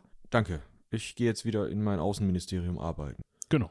Da ist ja halt irgendwie so ein, so ein Referatsleiter, so ein Turd. Und seine Frau ist am äh, Nationaltheater in Albanien. Oh. Was vielleicht nochmal ganz interessant ist, der Vater von Leka, also Leka, der Sohn von Zogu, bevor er zurückgekehrt ist nach Albanien, hat er tatsächlich in Südafrika gelebt und hat dort einiges an Geld verdient. War dort sehr erfolgreicher Geschäftsmann und so ist sein Sohn Leka, also der aktuell noch lebende Nachfahre des Königshauses. Aktuell noch lebend klingt so, als wäre der auch schon schweinealt. Der nee. ist äh, irgendwie 87er Baujahr oder so. 82. 82er Baujahr, also mein Gott, der, der ist, ist noch recht jung. Ne? Also, der hat also jetzt auch eine Tochter seit 2020, also da ist auch Linie gesichert. Genau, die Linie ist gesichert. Der, wie gesagt, ihr könnt euch gerne mal sein Instagram-Profil angucken oder mal euch auf der Seite albanianroyalcourt.al rumtreiben. Die hat Michi euch aber auch verlinkt. Und so, da wollte ich eben drauf hinaus, spricht Leka auch Isizulu, also oder Zulu. Das ist eine hm. Bantu-Sprache und wird von etwa 15 Millionen Menschen in Südafrika gesprochen. Interessant. Ja. Äh, Zogu, also unser erster Zogu, also Ahmed Zogu, liegt übrigens mittlerweile, weil er vorher in Paris bestattet worden war, seit dem 16. November wieder in Tirana und hatte auch so ein Grab und äh, ja, da waren dann bei der Beisetzung auch nochmal irgendwie alle mit Mütze in Albanien da. Und also der scheint jetzt halbwegs akzeptiert zu sein, obwohl der halt so ein ähm, fieses Regime, so eine fiese Diktatur gestartet. Ja, zumindest seine Nachfahren, sagen wir mal so. Und ja. man hat sich dann gedacht, ja komm. Ja genau, bei dieser Beisetzung waren dann halt auch einige Würdenträger anwesend, was ich auch überraschend fand, muss ich sagen. Dafür, dass er, wie du gerade schon angemerkt hast, auch einiges auf dem Kerbholz hatte, um das mal so diplomatisch auszudrücken. Ja, das war's mit dem lieben Zogu. So lieb war der gar nicht. Aber er hatte auf jeden Fall ein ereignisreiches Leben. So viel können wir auf jeden Fall festhalten. Und ja, nächste Woche haben wir dann, wie festgestellt, die kleine Special-Folge mit Gästin. Da dürft ihr euch drauf freuen. Ansonsten hört gerne nochmal in unsere vergangenen Folgen rein. Wir können da die 275 empfehlen, falls ihr das noch nicht angehört oder es geschafft habt. Das ist äh, die Folge, in der wir Anno Domini spielen. Und ansonsten würde ich noch darauf verweisen, dass, jetzt muss ich gerade gucken, die letzte Folge der aktuellen Koboldsmarsch-Staffel schon lange online ist, ja. Und da geht jetzt bald auch wieder die neue Staffel los. Ich bin da gar nicht im Zeitplan. Kommt die diese Woche schon oder? Das weiß ich tatsächlich auch nicht, aber das seht ihr dann. Das, das ist auf jeden Fall aufgenommen. Ja, die, die genau, erste. Aber der Schnitt wird ein bisschen spannend, deswegen. Ja, ja. Aber ihr wisst, da geht es jetzt eigentlich relativ nahtlos weiter. Kommt halt drauf an, wie das im Schnitt mit den Kapazitäten aussieht. Meine Güte. Ich habe es jetzt aber auch lange durchgehalten. Die Folge ist relativ lang geworden, sehe ich hier gerade.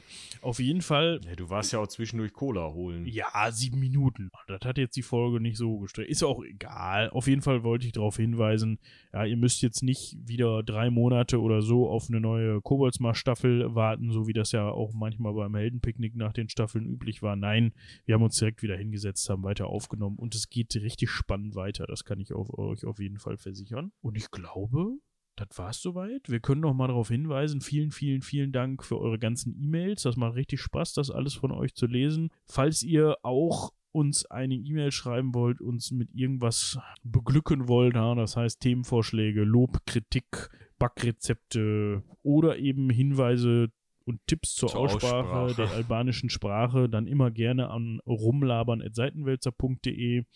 Falls ihr Interesse habt an ein bisschen Münsteraner Lokalgeschichte, ja, nicht nur Münsteraner Lokalgeschichte, sondern der gute Mann ist ja auch ein bisschen rumgekommen, dann schaut euch doch gerne mal das Buch Die magischen Reisen des Herrn Alexander an. Das könnt ihr auch über Seitenwälzer erwerben. Das heißt, wenn ihr auf Seitenwälzer draufklickt und dann einmal runterscrollt, da gibt es dann so einen so Button, wo man auf Jetzt bestellen klicken kann. Ansonsten verlinkt mich euch das auch gerne nochmal, aber ich glaube, ihr werdet fündig. Und wenn euch der Lesestoff genug geworden ist oder ihr eine kleine Kostprobe vom Alex bekommen wollt, dann könnt ihr auch gerne mal in das Hörspiel dazu reinhören. Genau. Ja, ich glaube, das war es auch genug mit Werbung und Cross-Selling. Ich denke auch. Und ich würde sagen, wenn du nichts mehr hast. Soweit nicht, nee. Dann haut rein und bis zum nächsten Mal. Bis dahin. Ach und Rauchen ist tödlich.